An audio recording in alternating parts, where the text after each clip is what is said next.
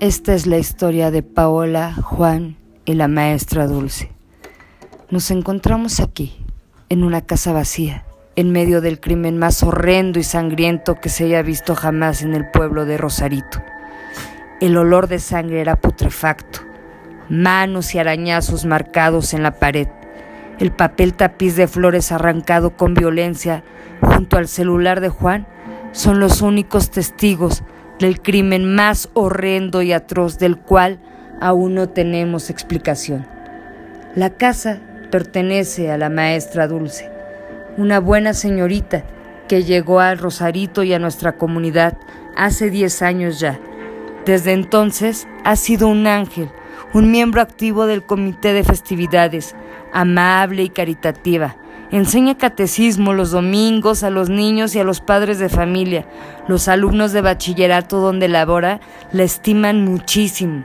La maestra Dulce hace honor a su nombre. Es un verdadero pan de Dios, un ángel para nuestra comunidad. Hace una semana llegó la mamá de Paola a la comisaría porque su hija no regresó a su casa. Desgraciadamente, como Paola es una persona problemática y pasa mucho tiempo castigada después de clases en casa de la maestra Paola, a los padres no les extrañó su ausencia los primeros tres días. No fue lo mismo para María, la esposa de Juan, una bella mujer joven, que su único pecado fue casarse con el sinvergüenza de Juan, el albañil del pueblo, que aunque era mujeriego, jugador y alcohólico, nunca había faltado a su casa. Las palabras de, María en su declaración fueron que ese día Juan salió de su casa muy perfumado y le dijo que regresaba para la cena, que solo iba a, colocarle un piso a la maestra Dulce. Al ver que caía la noche y Juan no regresaba, María empezó a preocuparse, así que fue a buscarlo a casa de la maestra Dulce. Sin embargo, nadie le abrió. Las luces estaban apagadas y parecía que no había nadie en casa. María regresó a esperar a su marido y refunfuñando, este cabrón me volvió a engañar. Pero algo no encajaba, algo no le parecía bien, como un presentimiento. Amaneció y Juan no regresó. Es por eso que María fue a la comisaría. La verdad es que nuestro pueblo es muy tranquilo, es muy pequeño. Dos desapariciones en una semana no son para nada algo normal. Así que fuimos a la preparatoria donde estudia Paola con la intención de entrevistarnos con la maestra Dulce. ¿Cuál fue nuestra sorpresa al preguntar por ella? La directora nos mencionó debe estar en su casa. Pidió un permiso hace unos días porque se siente mal de salud. Se siente con influenza. Así que mientras tanto platicamos con los amigos de Paola. Qué chicos más raros, vestidos de negro, con los pelos colorados y las uñas y labios pintadas de violeta. Ellos nos mencionaron que el papá de Paola era un perro, que era un alcohólico, que acababa de perder el trabajo y que se desquitaba golpeando a Paola, que últimamente había llegado con golpes en la cara, que su única diversión era molestar a la maestra Dulce día con día. Después de eso, nos dispusimos a ir a casa de la maestra Dulce. Parecía todo normal por fuera, las puertas estaban cerradas. Conforme nos fuimos acercando, un olor a azufre que incomodaba a cualquiera y que se iba incrementando hasta llegar a un olor nauseabundo. Nos incomodaba, así que pudimos romper la puerta. Vimos con nuestros propios ojos que en efecto hay rastros de que se estaba colocando a un piso, pero la sangre y las manos marcadas en la pared, eso sí nos desencajaba el alma. Después de buscar más pistas, logramos encontrar escondido un celular. Era el celular de Juan.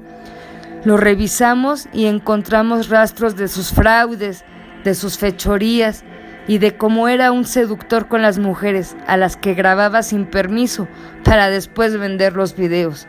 Fue cuando llegamos a reproducir el último video, cuando se nos heló la sangre por completo. Una atmósfera aterradora invadía el aire. Sentimos miedo.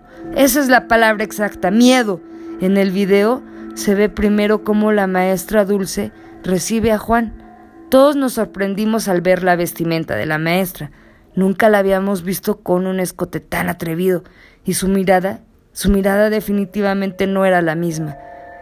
Baja por las escaleras Paola, vestida de blanco. Se nos hizo por demás extraño, ya que siempre vestía de negro, pero en el video se ve que baja de las escaleras con un camisón blanco semitransparente, con una imagen casi angelical. La maestra Dulce le dice, vamos a ayudar a Juan a colocar el piso. Él se quita la camisa y con cuadros en el abdomen y brazos fuertes se agacha para colocar el piso y de paso ver más abajo de la falda de Paola. Los tres en el piso y con miradas lascivas entre la maestra Dulce y Juan, la maestra se levanta de pronto y recarga sus hermosos y frondosos senos en la espalda musculosa de Juan. Recorre con su lengua la oreja de Juan y le pregunta si está excitado. Él responde que sí. Aprieta sus dedos y levanta su mano hasta debajo del camisón de Paola. Ella cierra sus ojos enormes como el sol y se muerde los labios carmín que contrastaban con su piel blanca y su pelo negro. Una chica hermosa. Es la última imagen de la maestra Paola. Después solo se alcanza a percibir su voz, una voz más grave y más enérgica, instruyendo a Paola en las artes amatorias de un hombre. Seguramente estaban intoxicados con alguna droga muy fuerte, porque perdieron el control, hasta morderse, parecían poseídos. Mi buena moral no me permite describir la forma en que fue sodomizado Juan. La escena final del video es una puñalada directamente en el corazón de Juan, justo cuando estaba a punto de explotar en placer. Después, Paola le corta los genitales, por demás bien dotados y llenos de vida, como un volcán a punto de explotar, y los guarda en una bolsa de tela negra. Desde entonces no tenemos el paradero ni de la maestra Dulce, ni de Paola, ni del cuerpo de Juan.